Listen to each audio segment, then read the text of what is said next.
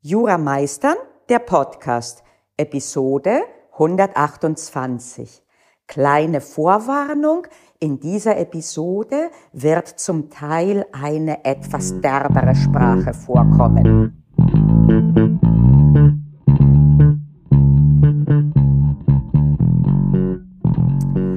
Okay, Du bist hinreichend vorgewarnt und nicht verschreckt worden. Das freut mich sehr. Worum geht es denn heute? Warum diese Podcast-Folge heute? Sie ist inspiriert von den Live-Sitzungen, äh, die wir online hatten im Rahmen des Examensvorbereitungskurses für die Saarbrücker Studierenden. Und da habe ich äh, äh, darauf hingewiesen, dass ich davon, dass ich es nicht nur davon ausgehe, sondern dass ich wirklich fest daran glaube, dass ein Teil des Problems, Jura zu erlernen, wirklich darin liegt, dass wir es versuchen so zu lernen, wie wir es später schreiben werden, nämlich in einer gediegenen Sprache. Die Interessen sind abzuwägen, äh, es ist zu beachten, wie auch immer. Äh, statt zu sagen, dass jemand lügt, er verschweigt wahre Tatsachen und so weiter und so fort.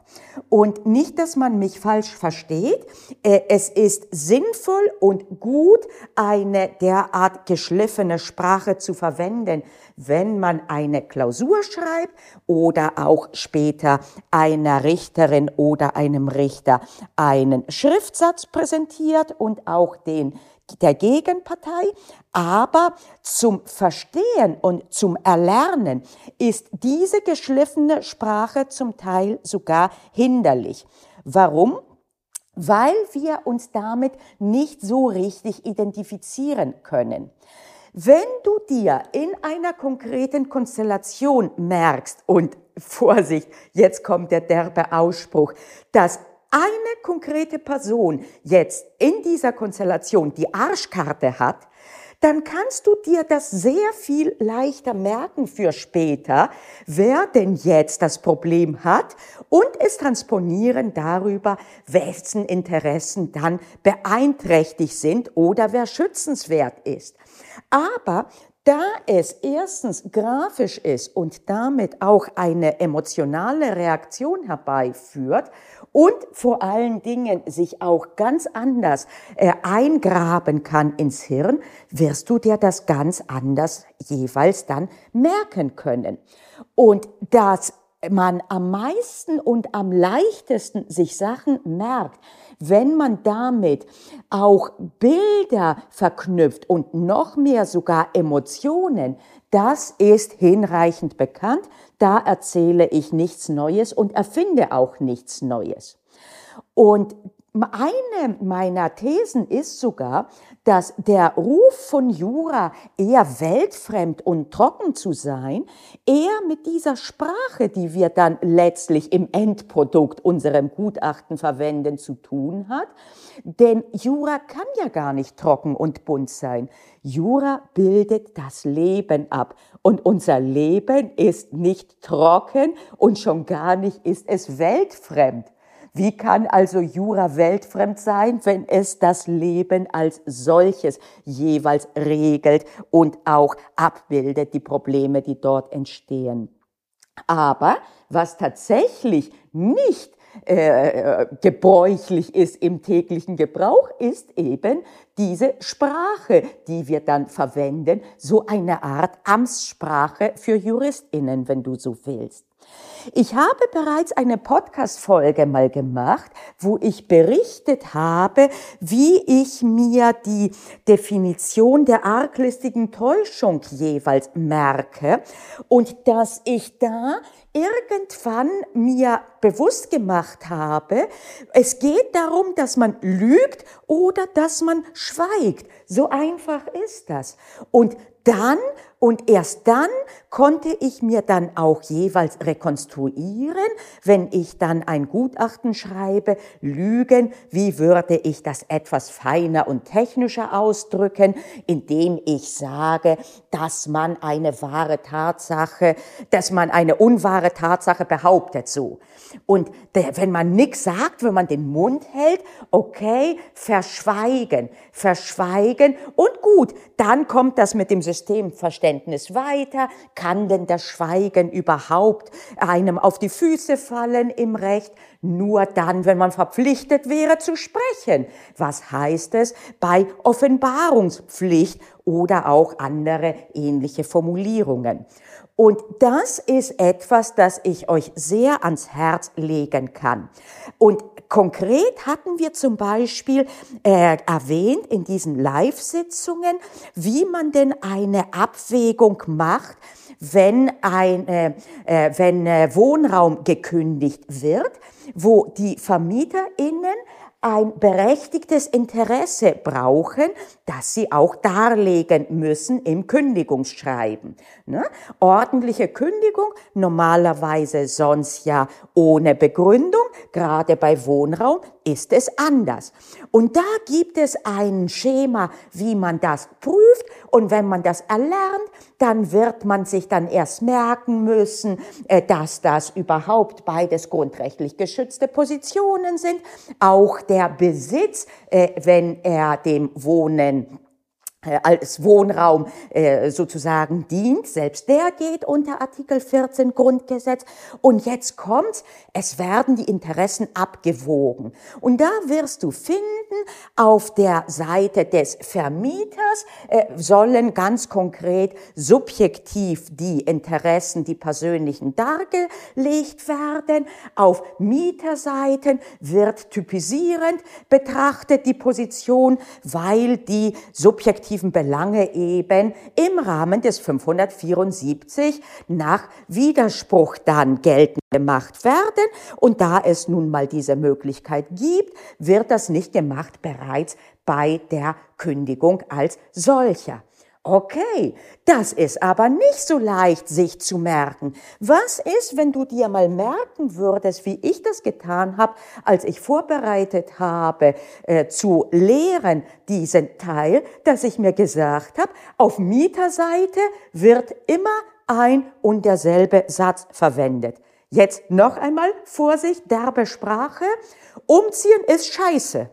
Und so habe ich es mir gemerkt, dass ich mir irgendwann gemerkt habe, okay, die Abwägung, äh, ob äh, ein berechtigtes Interesse des Vermieters besteht, um kündigen zu dürfen, Wohnraum, läuft so, dass, und ich habe mir das so, so gemerkt, der Vermieter muss die Hosen runterlassen, auf Seiten des Mieters gilt der Satz, äh, umziehen ist scheiße. Und das kann ich mir so einfach merken, weil das derart äh, plastisch und drastisch ist. Und später kann ich das dann noch einmal rekonstruieren, halt, äh, dass die Interessen einmal typisierend auf Mieterseite und dann auf Vermieterseite eben äh, ähm, rein persönlich jeweils vorzutragen und darzulegen sind. Und natürlich gibt's noch ein paar Punkte drumherum, dass das halt mit dem Grundrecht, äh, dass die beide Positionen äh, halt ähm, über das Eigentumsrecht des Artikel 14 Grundgesetz geschützt sind äh, und auch, dass man eben, wenn eine der, der Spezialregeln nicht gelten, halt Eigenbedarfe oder halt Verwertungskündigung nicht eins zu eins passen, dass man auf die Generalklausel hinausläuft, alles geschenkt. Aber das in zweiter Stufe hinzuzufügen und auch das ist mit Systemverständnis viel einfacher. Das wird natürlich nicht über diese derbere Sprache und das Plastische äh, wirklich äh, klar gemacht. Aber eines der Elemente eben, diese Interessenabwägung, das ist sehr hilfreich, sich das so zu merken. Vermieter lässt die Hosen runter, auf Mieterseite umziehen ist scheiße. also unfreiwillig umziehen. Und äh, das ist etwas, was ich euch sehr ans Herz lege. Und auch nicht nur beim Lernen, sondern auch wenn es darum geht, wirklich zu verstehen, halt. Auch gerade wenn gegenläufige Interessen und bei den synalagmatischen Verträgen, die doch überwiegend äh, äh, ähm, äh, relevant sind äh, im Zivilrecht. Natürlich gibt es auch andere, aber meistens geht es darum. Und da immer wieder, statt sich zu sagen, wie ist denn jetzt die Interessenlage, äh, sich zu fragen, hat denn jetzt einmal dadurch, dass ich das so behauptet habe, hat denn jetzt jemand die Arschkarte? Und, und wenn ja, wer ist das denn? Ne? Und insgesamt versuch dir die Sachen so zu merken. Wenn du Deliktsrechte äh, dir anschaust, wie wäre es, wenn statt dass du sagst, äh, jemand ist äh, gestürzt und hat sich verlegt, wenn du sagst, jemand hat sich abgelegt, Verstehst du? Also mach deine Beispiele äh, und das, was du auch visualisierst, wenn du ein Lehrbuch liest, mach das so plastisch, wie es für dich gut ist. Natürlich ist auch jeder anders. Wie wir uns die Sachen vorstellen und was hilfreich ist, ist auch unterschiedlich. Finde eben deinen Weg, der passt. Gestern oder vorgestern hatte ich mit einem Kollegen äh, genau das, das, ähm, äh, das Gespräch äh, und dann kamen wir auch mit dem, wie man sich denn merken kann, grobe Fahrlässigkeit oder leichte Fahrlässigkeit. Und er sagte, er hatte das damals gelernt, leichte Fahrlässigkeit mit, na ja, kann mal passieren und grobe Fahrlässigkeit, wie kann man denn nur? Und für ihn hat das so extrem gut funktioniert. Ich wiederum, als ich das hörte, hatte direkt im Blick zwei Emojis. Und zwar für das, wie kann man nur, für die grobe Fahrlässigkeit, ein Facepalm nach dem Motto, das kann jetzt nicht wahr sein. Und für das andere hatte ich das Emoji einfach nur nach dem Motto, ah, dieses, also ich, ich kann es jetzt nicht beschreiben, ähm, das ist, ich, ähm, ich kann es nicht beschreiben, welches es ist, was ich assoziiere mit, na ja, so ein bisschen das Augenverdrehen halt, ne?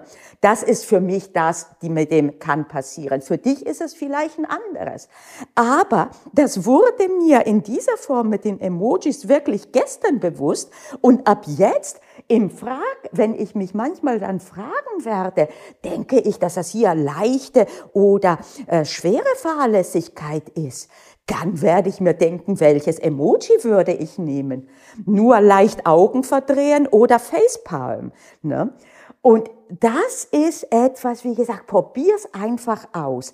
Und das wird noch einen äh, Added Bonus sozusagen haben, dass du auch mehr Spaß haben wirst, wenn du in Emojis denkst äh, oder aber eben in einer Sprache, die für dich plastisch ist oder ähm, dir äh, Emotionen hervorruft. Und du wirst es dir dann besser merken können. Und später dann, maximal was dir passiert ist, dass du nicht mehr hinkriegst, wie denn jetzt genau die Definition war von der, äh, von der groben Fahrlässigkeit. Aber dann, wenn du vor dir so ein Facepalm hast, nach dem Motto, oder auch, äh, wie mein Kollege das äh, sich gemerkt hatte, wie kann man nur, da kann ich dir durchaus etwas Gediegenes basteln, auch dann, wenn es nicht die auswendig gelernte gängige Definition ist. Was könnte ich sagen bei dem Wie kann man nur? Dass man eine Fahrlässigkeit zeigt, äh, die ähm, nicht üblich ist und die nicht zu rechtfertigen ist, zum Beispiel. Äh, das ist nicht die korrekte. Ich, ich äh, möchte dich nicht jetzt ermutigen, die zu verwenden, es ist eine, wo du dann tatsächlich den KorrektorInnen doch etwas liefern wirst, das doch ausreichend ist. Die werden dich verstehen, was du willst. Äh, oder aber, äh, dass es ähm, äh, unverständlich ist, wenn man weiß, und das, das weiß man, weil es die Definition im Gesetz ja gibt, die im Verkehr erforderliche Sorgfalt außer Acht lassen. Und wann würde ich einen Facepalm nehmen, wenn man das nicht nur außer Acht gelassen hat, sondern in ganz besonders grobem Maße oder was auch immer. Ich sage extra ein bisschen unbeholfenere Dinge, aber wo du merkst, selbst damit kommst du weiter. Und einen Fehler machen viele, dass sie denken, entweder die geschliffene Definition oder gar nichts. Und das ist gut, wenn man sich die geschliffene Definition merken kann. Auch dazu gibt es Eselsbrücken und da kann auch dieses Visualisierte eine gute sein. Aber außer dieser geschliffenen Definition ist es sehr viel besser, statt dann entweder die oder gar nichts zu bringen, wenn man den Sinn transportieren kann von dem, was man meint. Und maximal ist das ein bisschen unbeholfen. Ist immer noch besser, als wenn man diesen Sinn gar nicht transportiert, weil man versucht, aus dem Gedächtnis die Definition zusammenzukriegen. Und das tut man aber nicht, und das, was rauskommt, das ist dann nicht einmal korrekt im Sinne, dass es die, den Sinn korrekt wiedergibt. Okay, also ein Plädoyer von mir sowieso auf der Metaebene. Wieder Jura dir anders anzuschauen, mit Interesse, mit Neugierde, mit Spaß an der Freude und an Jura. Und das jetzt exerziert, durchexerziert an dem Verstehen, worum es geht, bei konkreten äh, Sachverhalten, Problemen, die du äh, lernst und auch wie du dir etwas merkst, ob das eine Definition ist oder eine Abwägung, wie die stattzufinden hat oder was auch immer. Mach es dir so grafisch und plastisch wie möglich, fülle es sogar aus mit Emotionen. Und dann wirst du es viel leichter später reproduzieren können. Der Transfer in eine gediegenere äh, Ausdrucksweise, der ist dann einfacher, wenn du es ein paar Mal geübt hast, dann wird sowieso von selbst sich festigen auch die gediegene Ausdrucksweise, weil du sie ein paar Mal äh, halt benutzt hast und da du eben das visualisiert hast, worum es geht und belegt hast eben mit Emotion oder Farbe oder was auch immer, wirst du dir auch diese wird dann nicht mehr trocken sein, sondern direkt als Untertitel quasi wirst du in deinem Hirn das haben, was dir helfen wird, sie immer wieder zu reproduzieren. Und wenn nicht, dann ist auch nichts verloren. Dann wirst du eben dann in der Klausur einfach nur gucken, wie du etwas gediegener formulieren kannst. Und wenn du da mal ausnahmsweise sagst, ähm, statt behaupten falscher Tatsachen lügen, dann wird das gar kein Problem sein. In anderen Fällen wird es vielleicht ein bisschen dann unbeholfen wirken, wenn du nicht die äh, Definition dann hinkriegst, äh, dass sie gut ist, aber auch da unbeholfen ist längst nicht so schlimm wie ohne richtigen Sinn unterfüttert. In diesem Sinne bin ich mal gespannt, Sag mir mal gerne, was du denn da, äh, was du selber so für Hilfsmittel hast. Äh, ich habe ja genannt jetzt diese Emojis mit dem Augenverdrehen für leichte Fahrlässigkeit, mit dem Facepalm für grobe Fahrlässigkeit. Ich habe erwähnt dieses äh, bei der Abwägung, der Interessenabwägung, bei der ordentlichen Kündigung von Wohnraum. Der Vermieter lässt die Hosen runter. Auf Mieterseite gilt immer, umziehen ist scheiße. Was was habe ich sonst genannt? Äh, halt die Sache mit dem Lügen, genau. Ich bin mal gespannt, welche Eselsbrücken du hast. Genau das mit der Arschkarte. Es ist nicht immer so, äh, dass äh, relativ einseitig äh, dann ein Ergebnis rauskommt. Sehr oft, und das ist ja auch das Ziel in Jura, ist es ja so, dass es dann doch halbwegs ausgewogen ist. Aber manchmal eben anders. Und da hilft mir eben dieses, boah, der hat jetzt die Arschkarte gezogen. Ne? Okidoki, also ich bin gespannt, sag mir Bescheid, was deine Hilfsmittel sind, um dir zu merken, komplizierte Dinge oder Definitionen oder was auch immer. Bis zum nächsten Mal. Ich bin Panayota Lakis von Jura Meistern.